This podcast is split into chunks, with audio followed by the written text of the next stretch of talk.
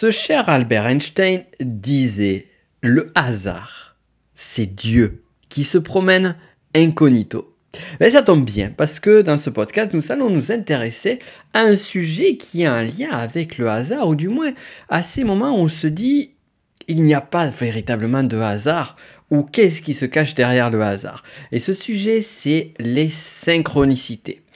Alors, on pourrait voir très rapidement les synchronicités comme un point qui est plutôt mystique, mais même si tu n'es pas forcément intéressé par ce sujet qui est lié à la spiritualité, même si on va quand même pas mal en parler ici, crois-moi que tu vas porter ton attention sur les synchronicités et tu vas leur donner beaucoup plus de valeur que ce que tu peux imaginer. Qu'est-ce que une synchronicité Quelle en est son origine On en revient encore une fois à ce cher Carl Gustav Jung. Dieu sait qu'il a fait pas mal de choses intéressantes et tout particulièrement à la limite entre la science, la psychologie et la spiritualité, ben ça tombe bien puisque nous sommes sur le podcast Connaissance de soi. Je te souhaite la bienvenue en avant, mais j'ai pas fini de dire ce que l'on va voir sur euh, cette émission. On va voir donc qu'est-ce que que sont les synchronicités, quelles sont leurs origines, on va parler d'une fameuse histoire d'un scarabée doré, on verra ce qu'il en est en particulier. On va parler également du lien entre Jung et un ami à lui, Pauli, qui est un grand nom de euh, la mécanique quantique. On va voir la différence aussi également entre la synchronicité, le hasard et les signes. Ça, c'est important que tu saches ça absolument. On se posera la question à quel moment vit-on une synchronicité? Est-ce qu'il y a des moments plus propices que d'autres? Et bien évidemment, que dit la science sur ce sujet-là? Quelles sont les limites à tout cela? C'est tout le programme de ce podcast. Et bienvenue encore, je te souhaite la bienvenue, nous sommes sur le podcast Connaissance de Soi, je m'appelle Nico Pen. Et au travers de mon travail, je t'apprends, je t'aide, je te guide plus particulièrement à découvrir cet univers infini qui est à l'intérieur de toi et tous ces trésors cachés. Et euh, la connaissance de soi est vraiment un super domaine, un super moyen de le faire. Et pourquoi Quel est le lien Déjà, on va commencer entre les synchronicités et la connaissance de soi. Eh bien, tout d'abord, euh, un point clé sur la synchronicité, c'est que ce qui va résonner pour toi d'un point de vue d'une synchronicité ne va pas résonner de la même façon, ne résonnera pas du tout pour une autre personne. On pourrait même croire, on pourrait même penser de façon, on va dire, très égocentrée, que l'univers a comploté à un instant T donné pour nous donner un élément, une information, pour nous, nous donner une émotion, une sensation qui va avoir un impact fort et durable dans notre vie. Parce que oui, c'est de ça dont on parle avec les synchronicités. C'est vraiment d'un impact fort et durable qui nous permet de changer notre perspective sur la vie, de changer notre perspective sur le monde en général. Alors parfois ça peut être de façon très ponctuelle ou très spécifique et parfois sur des gros bouleversements, des gros changements que tu peux vivre. Les synchronicités sont également des moyens justement de trouver la voie qui est juste, de conforter certains choix que l'on a fait, mais également de nous donner des éléments, des informations, une aide qui nous permet de faire les choix suivants. Alors déjà, avant toute chose, avant d'aller plus loin, on pourrait se poser la question, qu'est-ce qu'une synchronicité? Et bien pour te l'expliquer, je vais te l'expliquer par une histoire. Et puis même plus particulièrement par l'histoire fondatrice des synchronicités. Alors nous allons donc faire maintenant un, voyage dans l'espace et le temps pour nous retrouver dans le cabinet de ce cher Carl Gustav Jung. Nous ne sommes pas seuls, nous sommes même plutôt en observation. Et il est en train de travailler avec l'une de ses patientes qui est assez perturbée et Jung aussi. Pour différentes raisons. La patiente, justement, parce qu'elle ne voit pas les résultats arriver, et Jung, parce qu'il voit un blocage chez elle qui empêche justement la thérapie d'aller au niveau supérieur.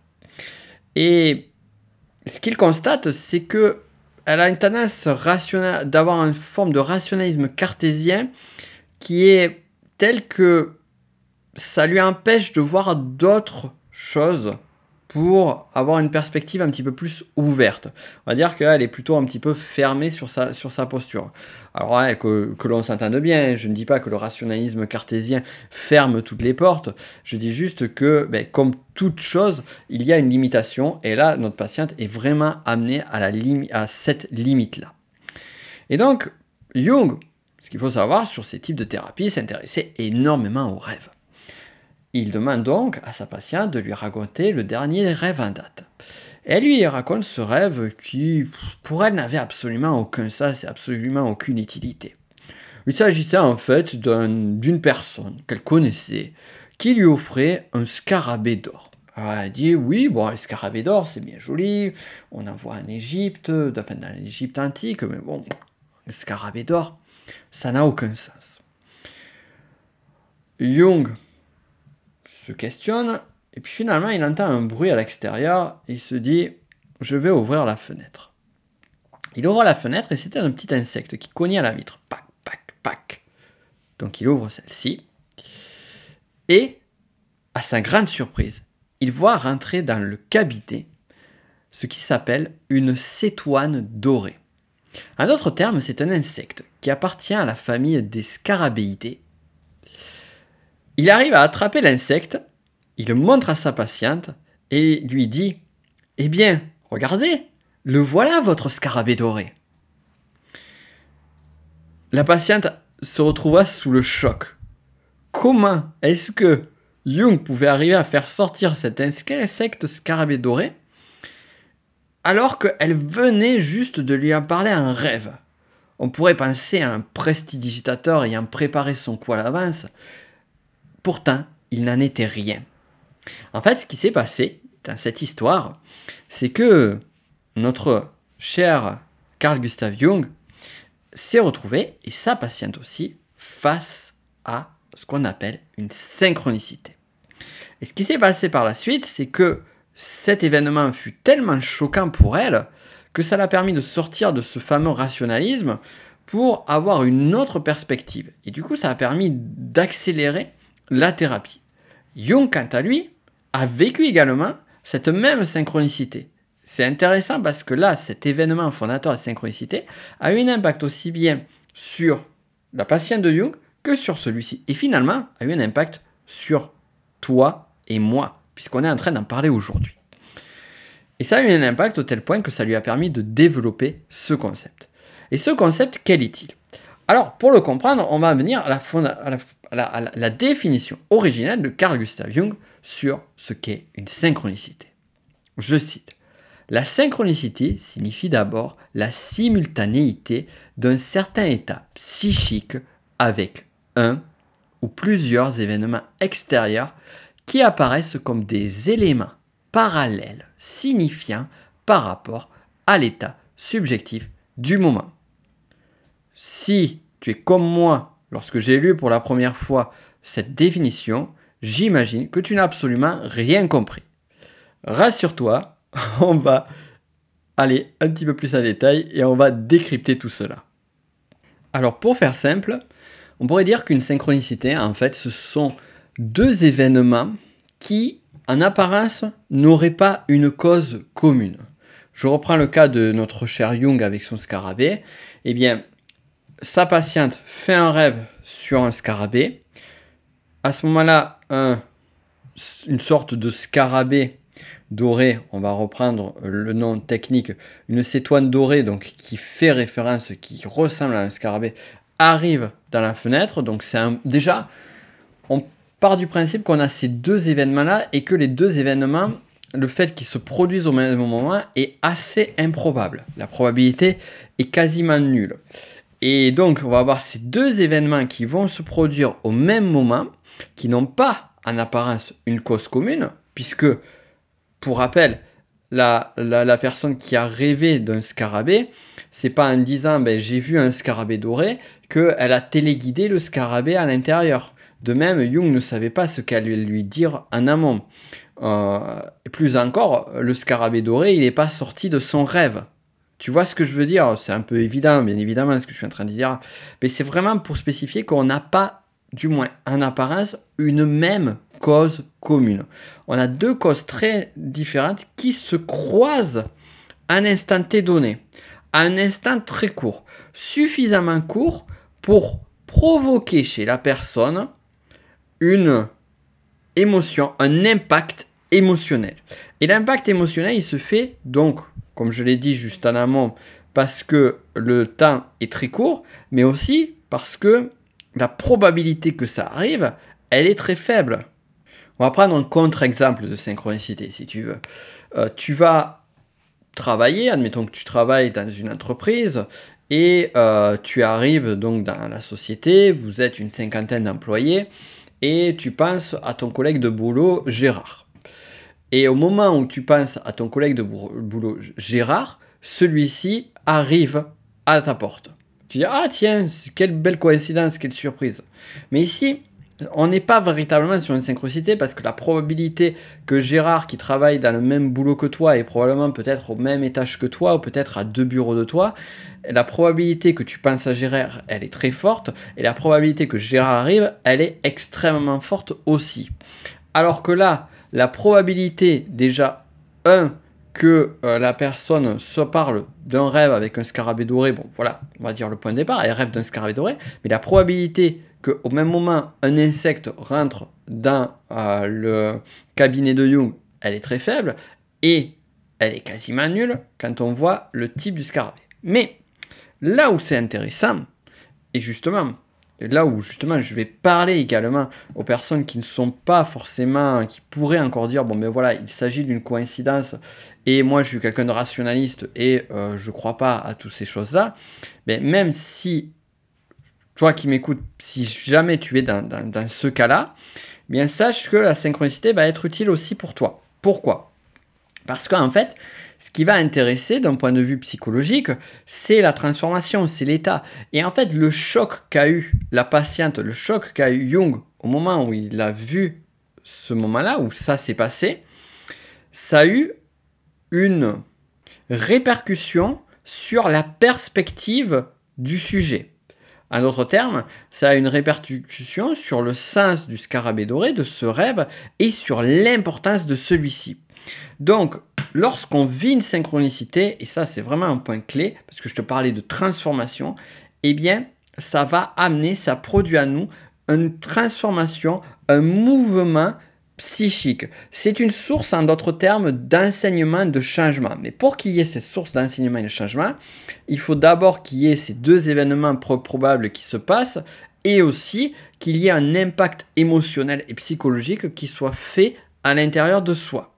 Donc c'est pour ça, pour en revenir justement à des personnes qui seraient plus, on va dire, sur une approche, euh, c'est pas rationaliste, ce serait plus matérialiste des choses, en fait, euh, on peut être plutôt dans une approche, euh, on va dire, de, de, quel intérêt Quel intérêt ça de vivre une synchronicité? Quel intérêt ça même si j'y crois pas, de vivre une synchronicité? Mais Lorsque tu vis une synchronicité, ça va t'apporter des éléments de réflexion, des éléments d'enseignement, des éléments de transformation et de changement personnel.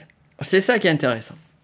Maintenant donc que j'ai répondu justement à cette partie-là, on va quand même aller sur la partie qui, euh, la, plus, qui, va intéresser la grande majorité des personnes, et donc probablement toi, c'est euh, la partie, on va dire, plus axée spiritualité et en même temps tout en ouvrant la spiritualité en fonction des croyances de chacun. Ce qui est intéressant ici, c'est que on en vient à un point clé qui est de se dire voilà, on a une probabilité qui est euh, quasiment nulle. Et moi, vraiment, ce qu'il faut savoir à la base, je t'en ai déjà parlé, c'est que je suis d'une, euh, on va dire, j'allais dire d'une éducation. J'ai fait des études dans le domaine scientifique et tout particulièrement dans ce qu'on appelle le calcul scientifique, mathématiques appliquées, calcul scientifique. En d'autres termes, tout ce qui est les chiffres, tout ce qui est les probabilités, les nombres, c'est quelque chose que je connais. C'est quelque chose que je connais très bien. Et plus encore, si on, si on approche aussi la part psychologique avec les biais cognitifs. Et pour avoir vécu à plusieurs reprises des synchronicités, des synchronicités transformantes, notamment, j'en pense tout particulièrement à deux d'entre elles qui sont produites à un jour d'intervalle. Et quand je dis deux synchronicités qui sont produites à un jour d'intervalle, c'est pas deux éléments qui font une synchronicité, non, ce sont deux énormes synchronicités qui se sont produites à un espace très restreint. D'ailleurs, Petite parenthèse, on va reparler justement, je vais te dire pourquoi, bien, certains moments, on a plus de synchronicité que d'autres. Et en fait, ce qui s'est passé lorsque j'ai vu, euh, ces lorsque j'ai vécu vraiment, c'est pas j'ai vu, c'est j'ai vécu, on le vit, c'est vraiment interne, c'est à l'intérieur de soi. Lorsque je vis, j'ai vécu ces deux synchronicités, je me dis, mais quelle est la probabilité que ça arrive? Et la probabilité, en fait, elle était quasiment impossible. Et quand ça arrive une fois, que ça se répète une seconde fois, et qu'il m'est arrivé quelques mois plus tard de me dire ah, j'ai un petit doute là-dessus. Et à ce moment-là, se reproduit une autre synchronicité qui a un lien avec la, toute première et qui confirme celle-ci. On se dit, bon, on peut être sceptique jusqu'à un certain point, mais quand même, euh, là, c'est fort. c'est super fort. Et en fait, si je te dis ça, c'est pas pour essayer de te convaincre, parce que je sais que ça, c'est ma perception, c'est ce que j'ai vécu moi. Et c'est ça qui est difficile lorsqu'on vit des approches, et c'est peut-être ton cas, et ça t'aidera peut-être justement ce que je vais te dire là par rapport à d'autres personnes qui peuvent être un petit peu sceptiques. Et euh, parce que je parle aussi à ces personnes-là, c'est aussi pour ça que je, je me permets d'être un petit peu plus, de passer un peu plus de temps sur ce sujet-là c'est que en fait, ce que l'on vit, on va le vivre soi. Et on a beau le dire à une personne, on a beau expliquer des histoires exceptionnelles, on va avoir des personnes face à nous qui vont avoir tendance à rationaliser oui mais ceci, oui mais cela. Et c'est vrai que dans des fois, eh bien, on peut arriver à rationaliser ou à trouver une réponse qui peut sembler, pour un matérialiste, qui peut sembler répondre à ça, ça, ça, ça. Sauf que lorsqu'on vit la chose, eh bien c'est pas pareil. Et écouter quelqu'un qui nous raconte une expérience de synchronicité et vivre une expérience de synchronicité, ou une expérience, on va dire, spirituelle, quelle qu'elle soit, eh bien, ce sont deux choses radicalement différentes. Et là, on en vient également à un point clé qui est la perception cognitive d'un événement. Par exemple, une personne nous raconte quelque chose, et eh bien, si elle nous le raconte, on peut le vivre intellectuellement, mentalement, voire émotionnellement. Mais ça sera jamais aussi fort que la perception, on va dire, émotionnelle et incarnée d'un événement. Et si je t'évoque cela, c'est spécifiquement pour parler d'un point particulier des synchronicités, c'est que celles-ci sont très personnelles. Et comme on l'a vu sur l'exemple de Jung avec le scarabée, eh bien, on a un élément qui est très personnel, qui est le rêve de cette patiente, et le scarabée qui arrive à l'instant donné. Maintenant, si quelqu'un te parle à un moment donné d'un rêve qu'il ou elle a fait, te dit, ben voilà, j'ai fait un rêve où j'ai vu euh, un signe, l'oiseau cette fois-ci, un signe qui avait une petite couleur rosâtre sur, euh, sur une aile. Et que toi, après, peut-être quelques jours plus tard, tu vois un signe avec une couleur un peu rosée sur l'aile. Ça peut être très fort ça peut être une synchronicité pour toi, comme ça peut ne pas l'être. Ce qui va avoir vraiment qui va, qui va vraiment faire la différence, c'est l'impact émotionnel et l'impact psychologique que va produire cet événement pour toi. C'est pour ça que lorsqu'on parle, si on en revient au cas de Gérard qui passe devant notre bureau, on est étonné, on est surpris sur le moment. On dit ah tiens c'est marrant justement je pensais à toi. Mais après, il n'y a rien qui va se passer. Alors que sur une synchronicité, on va avoir un impact émotionnel qui va être tellement fort que ça va amener une source d'enseignement et de changement. Si à un moment donné, tu vis quelque chose, tu vis une forme de coïncidence très forte et que cette coïncidence ne provoque absolument rien par la suite, alors là, ce n'est pas une synchronicité. Ça peut être un signe, peut-être un signe du destin, un clin d'œil de l'univers ou autre, ça peut être un pur hasard, mais ce n'est pas une synchronicité dans la définition telle qu'elle a été définie par Jung. Et nous, ce qui nous intéresse, c'est justement cette source de changement, cette source de transformation que fait la synchronicité. Autre point, justement, puisqu'on est dans ce sujet-là, différence entre synchronicité et une forme de hasard, on l'a vu un petit peu avec le cas de Gérard, mais aussi parfois certains vont dire Ah, mais je vois sans arrêt des heures miroirs ou des heures jumelles, 11h11, 22h22 et autres. J'ai des synchronicités toute la journée. Alors, que l'on soit clair ici, ceci n'est pas une synchronicité. Pourquoi? Parce que si à un moment donné je vois marqué 11h11 et que il n'y a pas quelque chose à côté qui rentre en résonance et qui fait un impact fort émotionnel et qui encore plus me fait une source d'enseignement, si je vois juste ça comme un petit clin d'œil de l'univers ou autre, ou une simple coïncidence qui peut arriver, ça va pas avoir de véritable impact. En fait, un signe, c'est juste quelque chose qui va arriver à un instant donné, qui va être glissé par l'univers et qui va nous signaler ou nous amener dans une direction donnée. Mais lorsqu'on a un 11h11, par exemple, si on prend ces heures miroirs ou heures jumelles, lorsqu'on a 11h11 qui arrive à un instant donné, je regarde mon téléphone, ah tiens, comme par hasard, je regarde mon téléphone et comme par hasard, il est 11h11, bien, là, on n'est pas dans la définition de la synchronicité.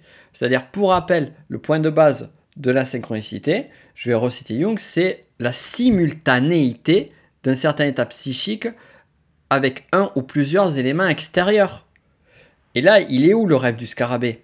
Il est où cet événement, cette chose-là qui est simultanée au 11h11 et cohérente? Donc tu vois, c'est assez différent. Je ne dis pas que les signes ne sont pas importants, je ne dis pas que les signes n'ont pas un sens en termes de spiritualité, je dis juste que c'est tout autre chose et que la synchronicité, c'est beaucoup plus fort. Et on en vient vraiment à ce point clé, c'est la causalité. Et la causalité, elle nous amène justement au domaine de la science. Alors ce qu'il faut savoir, c'est que Jung a travaillé avec euh, à l'époque un jeune étudiant qui était dans le domaine scientifique. Plus tard, il fit une thèse et plus tard, il est devenu, devenu chercheur. Cet étudiant, il a travaillé avec lui et notamment, il a recensé plus d'un millier de rêves de celui-ci. Ils ont créé un tel lien qu'ils sont devenus amis. Et plus tard, ils ont collaboré ensemble. Cet étudiant était tellement brillant qu'il est devenu un des grands noms de la mécanique quantique. Plus encore, ses recherches sur le principe d'exclusion en mécanique quantique lui ont valu le prix Nobel de physique en 1945. C'est ce jeune étudiant qui est devenu un brillant nom, un, un grand nom de la mécanique quantique, s'appelle Wolfgang Ernest Pauli. Et Pauli et Jung ont énormément travaillé ensemble, et tout particulièrement sur des concepts proches en s'inspirant ou en travaillant avec la fameuse, euh, le fameux concept de synchronicité de Jung. Et vraiment, l'effort fondamental du travail entre Pauli et Jung, c'était d'arriver à faire le lien entre la physique fondamentale et la psychologie. Et l'un et l'autre étaient convaincus qu'il y avait vraiment un lien entre finalement ce monde de la psychologie qui est un monde plutôt immatériel, plutôt de, de l'esprit, et de l'autre, esprit spiritus, le souffle, et de l'autre, le monde de la physique, le monde de la matière, le monde du concret, du tactile. Quoique finalement, on se pose des questions lorsqu'on voit comment euh, le monde quantique peut arriver à, battre en brèche certaines postures ou certaines visions ou certaines choses qui semblaient établies selon la mécanique newtonienne telle qu'elle a été euh, décrite initialement. D'ailleurs, pour euh, faire ce lien entre la partie psychique et physique, Jung et Pauli disaient ensemble je cite, La psyché et la matière sont régies par des principes communs, neutres, qui ne sont pas en soi identifiables. Donc c'est intéressant aussi parce que il y a vraiment dans leur approche une, une vision qui est une vision qui accepte le fait de ne pas savoir, qui accepte la, l'ignorance humaine. Et ça me ça fait écho pour moi sur cette phrase que j'ai dû déjà te citer, tu as déjà entendu dans, dans, ma bouche, parce que c'est une phrase qui pour moi est véritablement clé. Alors non, ce n'est pas connais-toi toi-même, tu connaîtras l'univers et les dieux. Bon, cela tu l'as déjà entendu aussi, j'imagine. C'est euh, ce que nous connaissons est une goutte d'eau, ce que nous ignorons est un océan. Ça c'est une phrase de Newton que j'aime beaucoup. Et d'ailleurs, petite parenthèse pour revenir à, Paoli, ce qui est intéressant aussi, c'est qu'il était euh, très intéressé et passionné par les travaux de Kepler. Euh, et euh, donc, en fait, Kepler lui-même avait vraiment cette approche qui était une approche très... Paoli et Kepler étaient qualifiés peut-être un petit peu de mystiques dans leur approche, et d'ailleurs Jung aussi dans, le champ de la psychanalyse, c'est d'ailleurs un des points qu'il a séparé de Freud. Euh, dans le sens où il n'hésitait pas à aller dans le champ, on va dire, plutôt spirituel, plutôt ésotérique, pour arriver à, voir s'il n'y a pas autre chose euh, comparativement au monde matériel. moi, j'aime beaucoup ça, j'aime beaucoup cette, cette audace, dirons-nous, et cette approche non conventionnelle par rapport à une approche qui, pour rappel, et là on va parler un petit peu rapidement de spirale dynamique, euh, la difficulté pour des hommes comme ça, c'est justement qu'ils se retrouvent dans un monde qui a dominante un niveau orange de la spirale dynamique. Et bien que ça a évolué, tout particulièrement depuis, euh, je dirais, une bonne décennie, euh, le niveau orange de la spirale dynamique, c'est un niveau qui est plutôt orienté sur le matérialisme d'un point de vue philosophique et vers le concret, vers vers les connaissances scientifiques qui vont, avoir le, qui vont être primordiales sur tout ce qui peut être euh, d'un ordre spirituel. Et euh, je simplifie véritablement.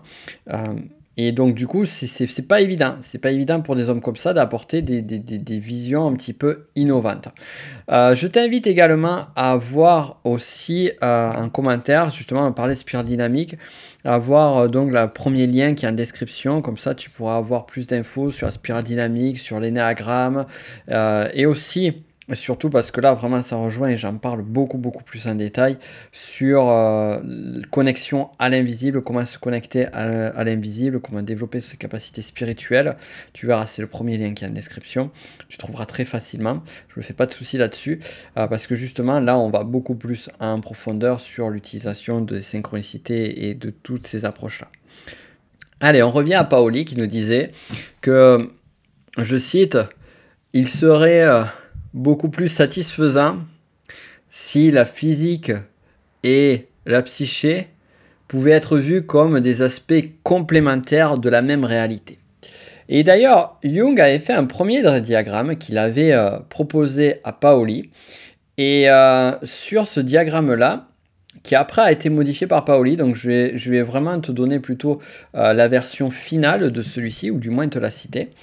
Mais pour cela, je vais te reparler, je ne sais pas si tu te rappelles, on en avait parlé sur euh, euh, le travail sur les, euh, les profils psychologiques de Jung, sur les fonctions cognitives, sur introversion, extraversion. Regarde sur les anciens podcasts. Introversion, extraversion, c'était le premier. Puis après, on avait eu les huit personnalités de Jung avec les huit fonctions cognitives. Et donc, pour refaire le lien, je t'avais dit que Jung était passionné euh, par euh, l'alchimie, d'ailleurs il s'en est servi sur la partie euh, psychologique, on va dire plus de l'alchimie psychologique, et il parlait de, quatre points fondamentaux qui pouvaient se voir deux à deux. Et ceci, c'était en alchimie, on avait le sec et l'humide, donc qui étaient plus ou moins antagonistes, et de l'autre côté, le chaud et le froid. Et cette euh, répartition en 4 avec 2 à 2, deux opposés, euh, Jung l'a utilisé beaucoup. Il a utilisé là-dessus, si je te cite ça, en alchimie, c'était à l'époque, euh, pour te préciser, les quatre fonctions qu'on avait qui étaient la sensation et l'intuition qui étaient 2 à 2, et de l'autre côté, la pensée et le sentiment qui étaient 2 à 2. Et il a proposé un diagramme qui semblait être cohérent justement dans le même sens, où 2 à 2, comme on avait mis le chaud et le froid d'un côté, on aurait pu mettre 2 à 2 deux concepts plutôt liés à ce qui va se passer d'un point de vue des événements et en lien avec la psychologie, et 2 à 2 euh, des lois qui seraient en lien avec la physique. Et donc, ces lois en lien à la physique, 2 à 2, et donc ça nous fait le fameux 4, ça serait d'un côté le continuum espace-temps, qui est en relation, je ne dis pas dire opposition, mais en complémentarité à l'énergie et la conservation, la conservation d'énergie. Donc ça, c'est plus Paoli qui a, amené ça. Donc un peu comme si on reprend l'alchimie, on avait chaud-froid. D'un côté, chaud, ça pourrait être l'équivalent, ce serait énergie. De l'autre, froid, ça serait le continuum espace-temps. Donc on a ces deux 2 à 2 qui vraiment se complètent, se complètent et à eux deux permettent justement de poser les bases, parce que c'est vraiment un socle de base, les bases fondamentales pour comprendre le monde physique. Donc, ils prennent ce postulat-là, Paoli explique ce postulat-là, et Jung de son côté apporte le complémentaire, donc qui a 2 à 2, qui serait d'un côté la causalité et son parallèle, la synchronicité. Je vais aller plus en détail. Donc, on revient. On a finalement notre base finalement de 4 points, puisque finalement, euh, pour poser les bases, il nous faut 4 points. On a 2 à 2 l'énergie, la conservation d'énergie et le continuum espace-temps de l'autre. Et de l'autre côté, on a causalité, synchronicité. Nous, maintenant, ce qui nous intéresse, c'est causalité et synchronicité. Qu'est-ce qu'une causalité? La causalité, c'est tout simplement l'idée que, à toute cause, vient sa conséquence. Il y a un événement qui est arrivé, et donc il va se produire après un autre événement qui sera sa conséquence. Et à chaque fois, on peut descendre, donc cette conséquence-là va être la cause d'autres conséquences, et ainsi de suite. Et de même, on peut prendre un événement à l'arrivée. Admettons que, voilà, on arrive, on rentre à la cuisine et on voit que le verre est cassé par terre. Et on va remonter jusqu'aux causes. Pourquoi le verre est cassé par terre? Mais justement parce qu'il est rentré en contact au sol. Donc le verre s'est brisé. Pourquoi il est rentré en contact au sol? Parce qu'il a fait une chute. Pourquoi il a fait une chute? Parce qu'il était sur la table. Pourquoi il est tombé de la table? Parce que peut-être le chat a, forcément, c'est toujours la faute des chats, le chat a fait tomber le verre. Pourquoi le chat était sur la table? Parce qu'à un moment donné, il est rentré dans la cuisine. Donc là, on voit que les choses sont logiques. Une cause amène une conséquence. Sauf que si on reprend notre scarabée de Jung, ben là, on se retrouve face à un état de synchronicité qui dit que on parle d'un événement, on parle d'un scarabée, on parle d'un rêve de scarabée, et à un moment donné, un scarabée arrive dans la pièce.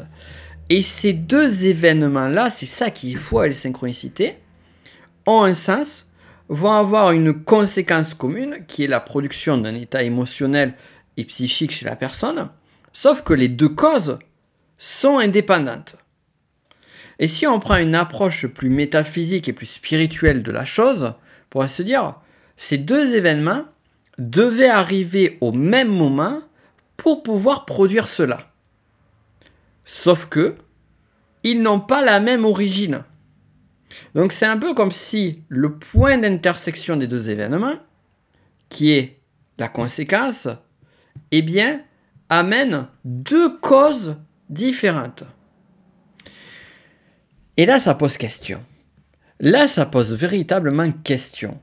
Parce que ça nous met en perspective et ça remet en question justement la notion de tout événement, toute conséquence à une seule et unique cause. Et c'est intéressant parce que lorsque on voit le domaine de la mécanique quantique, et là tout particulièrement si on prend la fameuse euh, expérience de pensée de, euh, du chat de Schrödinger, qui est, euh, je le concède, assez difficile à cerner au départ. Après, une fois qu'on a compris les concepts, mais ça permet de comprendre un petit peu mieux les principes de, de la mécanique quantique, qui parle de superposition des états et que selon la mécanique quantique, on a une superposition des états. On met un chat dans une boîte, on met une particule qui, par son déplacement ou dans, un, son déplacement d'une façon ou d'une autre va déclencher l'ouverture d'une fiole qui recèle un poison mortel, selon que cette particule va être dans un état ou dans l'autre, elle va déclencher le poison ou elle ne va pas le déclencher. Si elle déclenche le poison, le chat meurt. Si elle ne déclenche pas le poison, le chat est vivant. On met le chat dans la boîte, on attend, et lorsqu'on ouvre la boîte, à un moment donné, eh bien, on va savoir si le chat est mort ou il est vivant. Pour se dire, ben là, c'est logique. Une cause amène une conséquence. Sauf que la physique quantique nous dit, et ça, c'est ça, qui est particulier et subtil, c'est que tant qu'on n'a pas ouvert la boîte, c'est-à-dire que tant qu'un observateur n'a pas vu la scène, les deux états sont en même temps. Alors ça veut pas dire qu'on soit clair, hein, ça ne veut pas dire qu'il y a 50% de chances que le chat soit mort et 50% de chances que le chat soit vivant. Et en fait, on ne sait pas du tout parce que la boîte, elle est fermée. Non. C'est pas ça que dit la physique quantique, selon cette, euh, cette expérience de pensée. Ce que dit la physique quantique, la mécanique quantique, ce qu'elle dit, c'est que à cet instant T donné, eh bien, il y a les deux choses qui se passent en même temps. C'est un peu comme si, pour faire un autre euh, parallèle, on avait un instant T donné, on met le chat dans la boîte, on a cette particule qui peut être dans un état et dans l'autre, on a ouvert deux réalités, si on parle des multivers en plus, hein, en ce moment c'est à la mode, euh, on a deux réalités, deux univers, un univers où le chat est mort, un univers où le chat est vivant. Et ces deux réalités existent. Et au moment où l'observateur va justement entrer en jeu, ouvrir la boîte, en d'autres termes, figer l'état de la particule, lorsque l'observateur va ouvrir la boîte, à ce moment donné, une des deux réalités va se figer, soit celle du chat mort, soit celle du chat vivant. Voilà ce que dit l'expérience de Schrödinger. Et donc là, on est vraiment sur des notions métaphysiques. Je ne vais pas vraiment aller plus loin parce que, voilà, mais ces notions métaphysiques qui sont vraiment des fondamentaux de la mécanique quantique. Je reste d'ailleurs épaté pour me dire voilà, à quel moment une personne a réussi à conceptualiser cela tellement c'est contre-intuitif.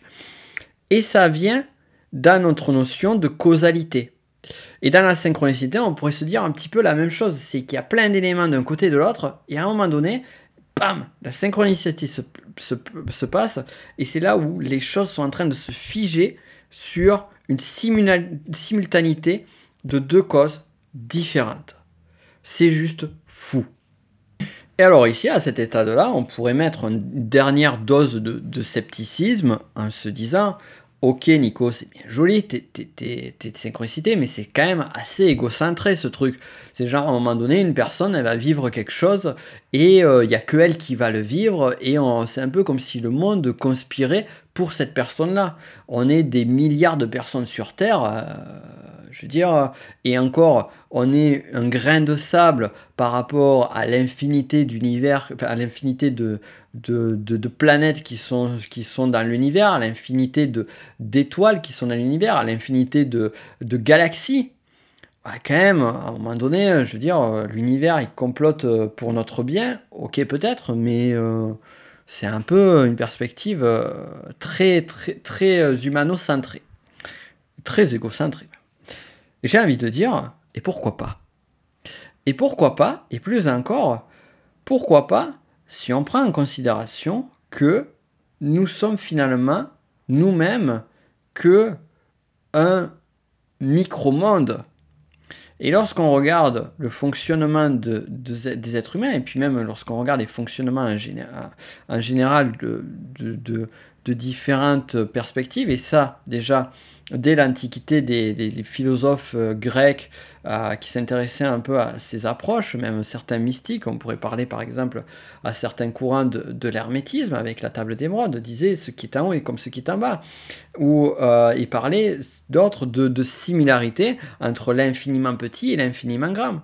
Donc pourquoi est-ce que justement il n'y aurait pas une forme de, de, de parallèle et d'importance finalement de chaque élément de notre univers. Pour que l'on puisse fonctionner nous-mêmes, on a besoin d'atomes, on a besoin de notre cellules. Chacune des cellules de notre corps sont importantes, comme chacun de nos organes. Nos organes interagissent les uns avec les autres pour créer ce tout. Si à un moment donné un organe manque, eh bien c'est tout le système qui s'effondre. Et en même temps, nous en tant qu'humains, on a besoin finalement d'avoir la coexistence de notre humanité pour pouvoir interagir entre nous ou interagir avec les lois de la nature, le cycle de la nature. Si on regarde par exemple les cycles, la chaîne alimentaire, ne serait-ce que ça, tous les, tous les éléments de la chaîne alimentaire, que ce soit les minéraux, les végétaux, les animaux, sont là et coexistent pour justement maintenir cet équilibre-là puis également au, niveau des planètes, et ainsi de suite. Donc chaque, système a son importance, et un système qui est l'être humain en tant que tel a son importance. Et si on prend le principe de base, qui est de se dire que, effectivement, eh bien, il peut y avoir un impact sur un de ces systèmes-là, eh bien, pourquoi pas ne pas le vivre selon l'importance de celui-ci. En d'autres termes, une synchronicité, certes, ça peut avoir l'air d'un point de vue extérieur de se dire, ben voilà, l'univers complote pour finalement créer une synchronicité pour euh, euh, ma cousine Mireille qui est en train de, qui galère dans sa vie. Ben, je suis désolé, si à un moment donné la cousine Mireille elle vit une synchronicité, c'est que c'est important pour elle, c'est qu'elle devait la vivre et que ça va avoir un impact sur elle, mais ensuite par modifications que ça va impliquer chez elle sur tous les systèmes qui vont tourner autour de Mireille. Ceux-ci auront un impact sur les autres systèmes et ainsi de suite. C'est un peu, tu sais, on, parle du, fameux effet papillon avec le Batman d'elle qui va avoir, euh, qui finalement ne provoque pas une tornade à l'autre côté de, de, la planète, mais contribue à justement provoquer cette tornade. Et un petit élément, le fait de bouger un élément dans le système va avoir des conséquences sur tout le système. C'est pour ça que, et j'en reviens vraiment aux synchronicités, ce qui est intéressant dessus, et c'est et pourquoi Jung le met au même état que les causalités, qui semble être un principe fondamental du règlement cosmique de l'univers, une cause égale une conséquence, donc à l'autre côté il y aurait synchronicité, parce que j'en reviens au principe de base, on a donc deux principes qui n'ont pas la même cause commune, qui amènent un impact émotionnel et psychologique sur la personne, et qui donc, par la suite, sont source d'un enseignement et d'un changement. Et c'est là finalement qu'on se voit que c'est ici que va se faire les choses. C'est sur cette source d'enseignement et de changement. La synchronicité est fondamentale. Pourquoi? Parce qu'il y a un avant et un après. Parfois, celui-ci est très petit, parce que ça va amener une petite modification chez la personne, un petit impact. Parfois, chez celui-ci, va être immense, parce que ça peut amener des changements de vie radicaux. Mais même si l'impact est petit, eh bien, les micro-événements qui vont se générer par la suite vont avoir eux-mêmes un impact. Et là, je parle de micro-événements, mais c'est intéressant parce que je parle de micro-événements qui vont avoir des conséquences. Je parle de façon causale. Mais on pourrait parler de façon causale. Peut-être qu'il y aura d'autres éléments qui seront en parallèle qui amèneront d'autres synchronicités. Et pourquoi pas une, une, une succession de synchronicités. D'ailleurs, en parlant de synchronicité, euh, de succession de synchronicité, eh bien, euh, le chemin est tout prêt pour aller sur justement la dernière question qui nous reste à élucider, qui est une question fondamentale quand même, qui est euh, à quel moment vit-on une synchronicité? Alors, premier point, la, synchronicité, on ne la recherche pas. C'est-à-dire qu'elle vient à nous. C'est pas nous qui allons vers la synchronicité, c'est la synchronicité qui vient à nous.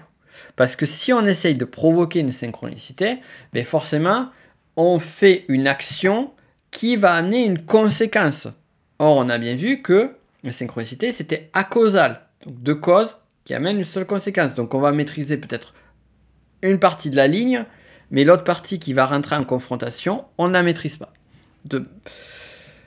Et pourtant, ce qui va arriver, c'est que parfois, on va avoir euh, des moments où on va pas vivre de synchronicité, peut-être pendant un an, deux ans, quelques mois. Et d'autres moments, on va vivre, comme je te l'ai expliqué sur mon, cas en particulier, deux synchronicités d'affilée à l'espace de 24 heures. Pourquoi? Alors on peut se dire, mais peut-être qu'on va surinterpréter certaines choses, qu'on peut parfois le faire, hélas, avec des, des signes comme les heures miroirs ou autres. Oui et non. Oui, on peut. Oui, on peut interpréter des hasards en se disant ou des coïncidences fortes comme des synchronicités ou des signes. Maintenant, on sait comment faire la différence.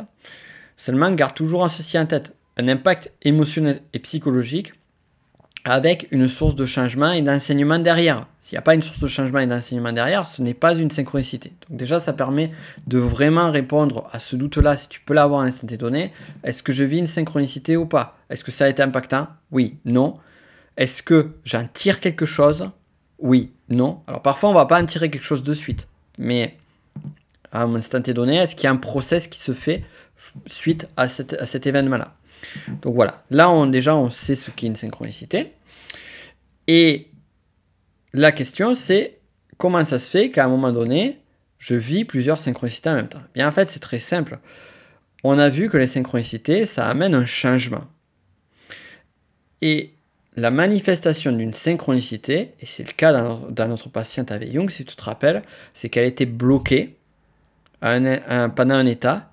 Et la synchronicité, c'est comme si elle avait une espèce de coup de pied, de coup de pouce, coup de pied c'est un peu méchant, de coup de pouce du, destin, de l'univers, Dieu, qu'est-ce qu'on mettra ce qu'on veut derrière, de l'inconnu, pour justement l'amener à passer à l'étape d'après.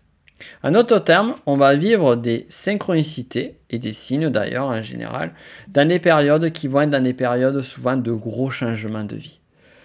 Et c'est là où on va avoir ces signes qui vont arriver, on va avoir ces événements qui vont aider, qui vont amorcer, qui vont faire en sorte que ce changement puisse se faire. Parfois, la synchronicité pourrait être l'origine, la cause du changement. D'ailleurs, rappelle-toi, on n'est plus dans, un, dans, un, dans, un, dans une voie de causalité. Donc la synchronicité peut être aussi bien être cause qu'une conséquence, ou qu'un moyen, qu'un élément, un instant donné. Mais une synchronicité n'arrivera à toi et ne sera utilisable que si vraiment tu es prêt, prête à la recevoir. Si à un moment donné tu vis une synchronicité et que tu n'en tires rien, ben, peut-être que c'était une synchronicité.